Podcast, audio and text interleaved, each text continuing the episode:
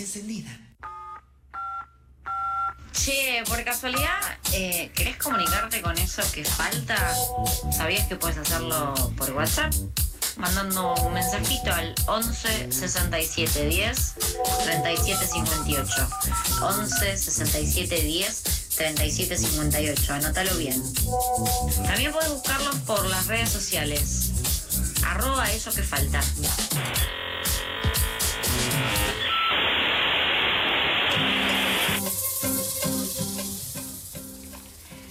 En el marco de las acciones colectivas por el resguardo integral de los humedales, diferentes organizaciones argentinas formaron parte del programa Humedales sin Fronteras y también publicaron un informe que recupera la lucha colectiva iniciada ya por el 2008, también recopila las acciones realizadas y los impactos de los ecosistemas en los incendios que se están dando desde el año pasado en estas regiones. Para charlar sobre este tema nos pusimos en comunicación con Alejandro Meitin, parte de la Fundación Cauce, abogado y director de Casa Río. Hola Alejandro, ¿cómo estás? Juan y Natacha te saludan al aire de FM La Tribu. Alejandro. Hola, ¿qué tal? ¿Cómo están? Hola, bien. Sí, sí, ¿me escuchan? Ahí, ahí, te, ahí te escuchamos. Decíamos, Alejandro, en la introducción que los incendios en los humedales no son del año pasado ni de este, sino que datan desde el 2008 y queríamos que nos comentes qué sabemos sobre esto y cuáles fueron un poco las acciones que se fueron presentando ante este primer foco incendiario en el 2008.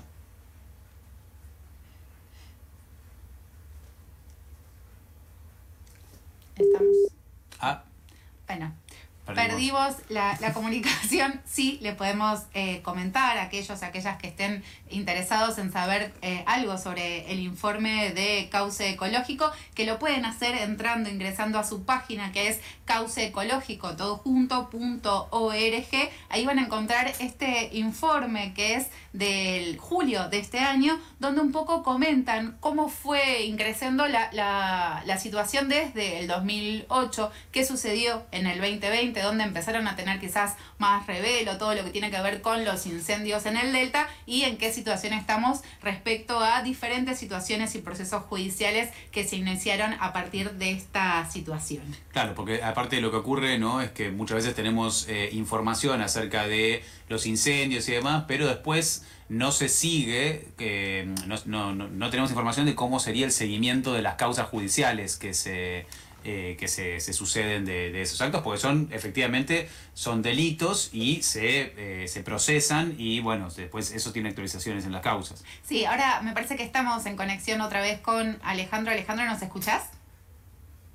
Sí, y ahora los escucho. No Ay, sé si, si la señal es un poco pobre hoy, con la lluvia y todo eso. De- debe estar complicado. Alejandro, te preguntábamos un poco qué, qué había pasado en el 2008 y qué había pasado después de esta situación, estos focos de incendios en, lo- en los humedales.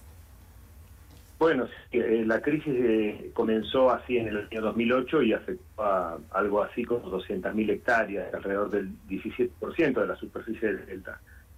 Esto, ¿recuerdan cuando vinieron los humos al, al- a Buenos Aires y llegaron a toda la, eh, la región del área metropolitana?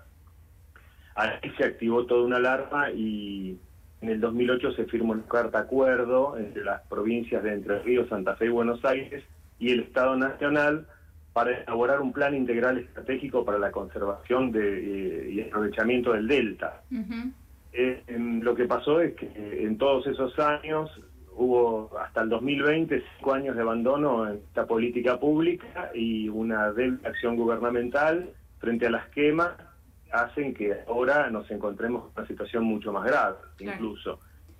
Ya que lo que decíamos, ¿no? Perdóname, eh, había 170.000 hectáreas en el 2008 quemadas y hoy estamos hablando de 480.000, 486.000. Este, la situación es muy grave actualmente. Alejandro, decías que se firmó una especie de acuerdo entre las provincias. Eh, te quería consultar quiénes hicieron ese acuerdo, porque en estos días estuvo hablando el ministro de Ambiente eh, y decía que un poco que eh, están sobrepasados, ¿no? Como que no es solamente el Poder Ejecutivo quien debería tomar acciones, sino que también está el Poder Judicial y ni hablar del Legislativo con el tema de la ley de humedales. ¿Qué pasa? O sea, ¿qué, ¿quiénes estaban en ese acuerdo? ¿Por qué no se está avanzando? Claro, son, son tres temas diferentes. Uno, integral estratégico que es el PICAS, que ahí en el acuerdo estaban la están las provincias de Entre Ríos, Santa Fe, Buenos Aires y el Estado Nacional. Prácticamente se ha avanzado muy poco en, en todo esto, pero eh, ante la crisis de los incendios del 2020, ante las causas judiciales y justamente el de mm, la, mm, la medida cautelar que se hizo lugar en la Suprema Corte de Justicia, se crea un comité de, emergencia ambiental por disposición de la Corte Suprema. Este comité de, emergencia ya que eh, haber avanzado en varias cuestiones, en pocas de ellas ha avanzado. Una es eh, de las que está faltando avanzar, es la red de faros de conservación que el Ministerio de Ambiente y Desarrollo Sustentable de la Nación dijo que iba a implementar para generar una red de núcleos operativos con presencia en el territorio. Esto no ha sucedido. Desde las organizaciones que integramos el programa Humedales en Fronteras, presentamos una propuesta de aportes a, los faros de conservación, eh, reclamando la pronta implementación del PIEC, que es el trabajo que se tiene que hacer. Pero esto no está avanzando y hoy día yo acabo de llegar de la, de la zona de incendios, eh, es cada vez más grave, ¿no? Alejandro, y con respecto a, los procesos judiciales, ¿no? Digamos, ¿qué, cómo, ¿cómo se avanzó a partir de, del 2008? ¿Qué, ¿Qué se hizo? ¿Qué no se hizo? No, la, la, crisis de incendios motivó la interposición de dos acciones judiciales, como les decía. Una acción en el juzgado número 2 de Paraná, en Entre Ríos, para que se suspendan todas las acciones de quema, todas las actividades de quema, y los endicamientos, que son una de las causas de obstrucción y destrucción de humedales. Y por el otro lado, lo que les estaba mencionando, en el año 2020 la Corte Suprema decretó la competencia en un amparo colectivo ambiental que hizo lugar a una medida cautelar y lo ordenó a las provincias de Santa Fe, Entre Ríos eh, y Buenos Aires y al Estado Nacional para que constituyan un comité de emergencia ambiental. En este sentido... Se consensuaron acciones, pero los avances han sido muy tímidos. Y esto eh, verdaderamente ha, atentado contra la situación general. Hoy día las quemas están esparcidas por todo el delta, es verdaderamente espantoso lo que está sucediendo. La destrucción de áreas de humedales es inmensa. Los faros de conservación, la red de faros de conservación no se ha implementado y eh, parece que todas las acciones eh, tuvieron como un impulso cuando salen en los medios, pero después cuando se apagan las quemas, esta situación vuelve para atrás. El tema que tenemos hoy es la confluencia de situaciones que están muy íntimamente ligadas a toda la cuestión de la crisis ambiental que estamos viviendo. La bajante extrema del río Paraná, las cuestiones relacionadas con las quemas, todo involucrado con la cuestión del cambio climático y la expansión de la frontera agrícola para los cultivos transgénicos en nuestros territorios y el área de la cuenca del Plata. Entonces estamos ante un cóctel verdaderamente explosivo que está teniendo a simple vista los resultados que todos podemos observar.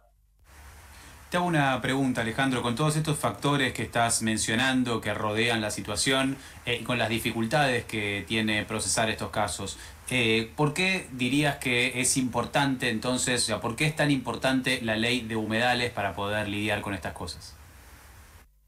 Bueno, es fundamental contar con herramientas normativas eh, que nos permitan gestionar adecuadamente los humedales. Este, se avanzó bastante en el Congreso, hubo 15 proyectos de ley presentados, pero la sanción de, una ley de presupuestos mínimos para la protección de humedades se vio postergada ya en dos oportunidades.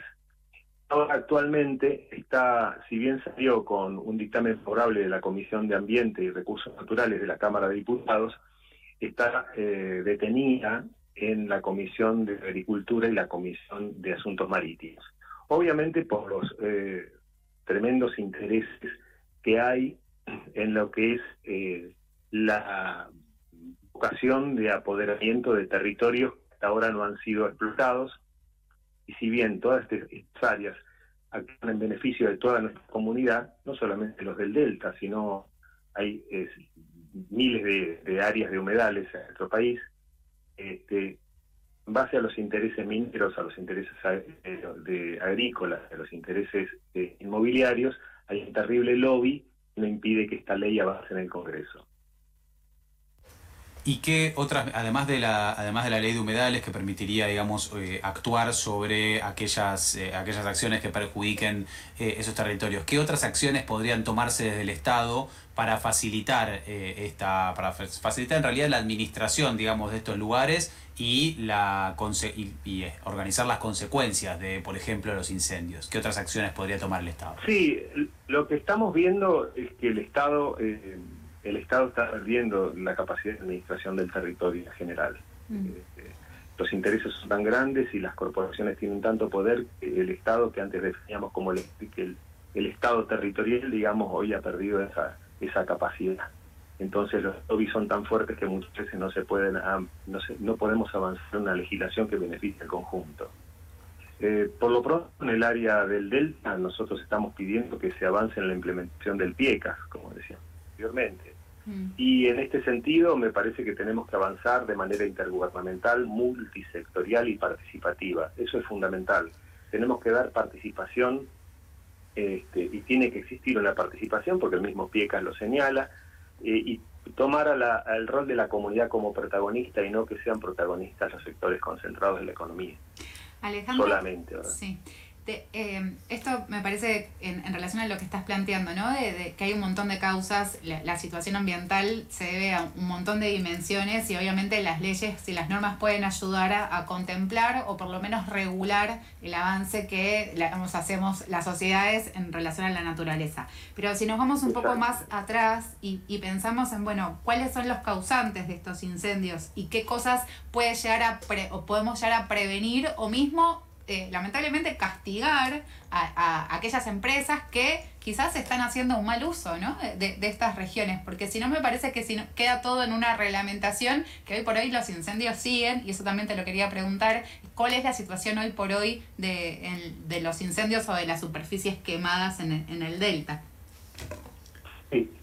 En principio, para la primera parte de tu pregunta, yo te quiero decir que es muy importante la cuestión legislativa, así como discutimos legislativamente y marchamos en, en, la sociedad avanzado en, reclamos sobre la aprobación de las leyes, por ejemplo, las aprobaciones de la interrupción del embarazo, y son leyes que nos van a permitir a nosotros tener más derechos. Estamos en un sistema donde necesitamos obtener cada vez más derechos para poder vivir de manera más eh, mónica. Pero acá tenemos que ver también, como decíamos hace un ratito, los enormes intereses que están bajo este, la problemática que está presentándose en el Delta.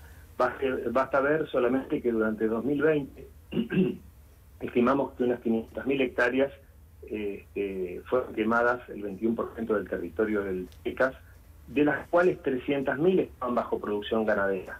Entonces, mm. tomando este cálculo nos damos cuenta de dónde están los actores que actúan directamente sobre la situación de los incendios en el Delta. Alejandro, creo que perdimos. Estamos teniendo. Hola, sí, justo. ahí estamos. Eh, Alejandro, ¿nos escuchás? Sí. Ah, sí, perfecto. Hablábamos de, esta, de, la acción ganadera, ¿no? ¿Y las, las hectáreas que se queman eh, son propiedad privada?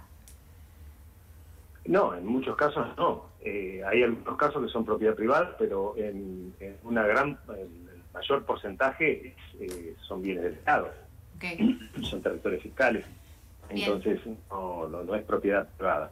Lo que pasa en la situación que se presenta en Delta es que muchas veces los municipios autorizan eh, ingreso de ganadería en sus territorios, bueno, en fin, pero hay un montón de presiones sobre esta área inmensa que no está densamente poblada como es un área eh, urbana, entonces en esa área eh, inmensa como mencionaba se hace cualquier cosa. Es así que, bueno, eh, estamos padeciendo la destrucción de ecosistemas de altísimo valor para toda la sociedad. Porque máxime para nosotros que estamos viviendo a, a, pocos kilómetros, digamos, toda el área metropolitana, está viviendo a pocos kilómetros de una cuenca del Plata, está con, frente al río de la Plata que recibe contaminantes de todo tipo. Ustedes fíjense que eh, más de 600 millones de litros de glifosato son vertidos en los campos de nuestro país que todos ellos terminan en el río de la Plata. y si no tenemos este, un, área purificadora como el Delta, verdaderamente la situación de la calidad de agua y la calidad de vida para todos nosotros eh, puede ser muchísimo peor de lo que es hoy. Sí. Alejandro, te, consulto cómo hicieron este informe, digamos, ¿qué, qué organizaciones participaron, cómo recopilaron la información. Bueno, mira, las organizaciones que integramos el programa Humedales sin Fronteras acá en Argentina, ya que el programa es un programa regional que eh, está, integrado por organizaciones de Bolivia, de Brasil, de Argentina y de Paraguay. Las organizaciones que trabajamos aquí en, nuestro país somos cuatro, la Fundación Cauce, eh, la Fundación Ambiente y Recursos Naturales, el Taller Ecologista de Rosario y Casa Río de aquí, de la zona de la Franja Costera Sur, particularmente en Ensenada. Eh, somos organizaciones que hace más de 30 años que venimos trabajando en territorio, eh, eh, con el desarrollo de lo que es investigación territorial y, impulso para las políticas públicas. Y nuestra investigación está basada en muchos años de trabajo en todo el país y particularmente en el área del Cuenca del Plata. Así que bueno, todo esto ha sido producto de no solamente de investigación, sino también de pedidos de informes contables, de acciones judiciales, de llevar adelante una multiplicidad de acciones desde el sector de la sociedad civil. Eh, recordamos a quienes escuchan que pueden, como dijimos hace un ratito, pueden encontrar el informe en eh, la página cauceecológico.org, donde ahí pueden, eh, pueden buscar y encontrar el resultado de justamente este, este método y esta, esta información acumulada. Muchísimas gracias Alejandro por, por hablar con nosotros en el día de hoy y contarnos todo esto. No, un placer para ustedes y vayamos adelante con el pedido de una ley de humedad de ya que no se puede postergar ni perder estado parlamentario, porque si no vamos a estar cada día peor. Efectivamente, eh, hoy, hoy, más que nunca tenemos eso presente. Muchas gracias entonces Alejandro, te mandamos un saludo y nosotros nos vamos escuchando eh, un tema, un tema eh, digamos, alegórico. Vamos a escuchar Río Paraná de Rosario Blefari y a ello vamos.